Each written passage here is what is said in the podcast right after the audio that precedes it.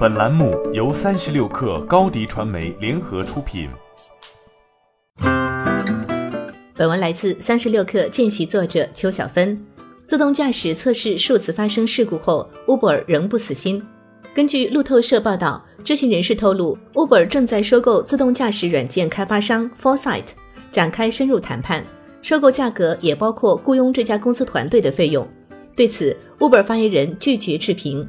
Foresight 并未立即做出回应。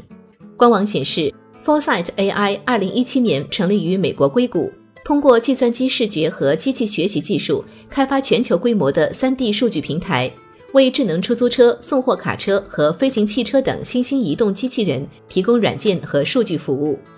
无人驾驶从风口到瓶颈的几年中，已经衍生出了不少细分场景，其中包括车端的无人驾驶。Robotaxi、港口、矿区自动驾驶等等，同时场景的分化也在不断驱使无人驾驶技术突破和方案的制定。Robotaxi 无疑是现在落地最快、最容易为用户和 B 端企业接受的场景之一。二零一八至二零一九年也是 Robotaxi 快速面向用户应用的两年。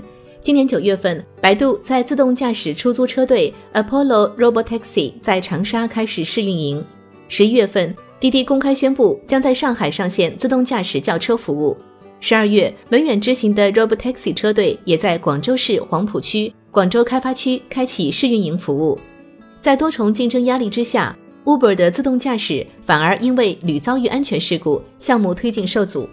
去年，在道路安全测试中，Uber 的一台无人驾驶车辆导致一名四十九岁的行人死亡。由于车上其实配备了安全员，这让用户对于 Uber 的无人驾驶技术信任跌到了谷底。美国国家运输安全委员会最终将责任归咎到了 Uber 和安全司机身上，并警告称该情况也可能再次发生。一份安全报告显示，二零一六年九月到二零一八年三月间，Uber 的自动驾驶系统曾经造成三十七次碰撞事故。此次路透社报道援引知情人士的话称，Uber 的模拟软件存在许多缺陷。仍然难以预测其自动驾驶汽车如何应对现实状况。如果 Uber 这次能够成功收购 Foresight，或将帮助 Uber 改善无人驾驶技术缺陷。但最终 Uber 能不能交出令民众和市场满意的 Robotaxi 商业化方案，还有待验证。欢迎添加小小客微信 xs 三六 kr 加入克星学院，每周一封独家商业内参，终身学习社群。和大咖聊风口、谈创业，和上万客友交流学习。高迪传媒，我们制造影响力。商务合作，请关注新浪微博高迪传媒。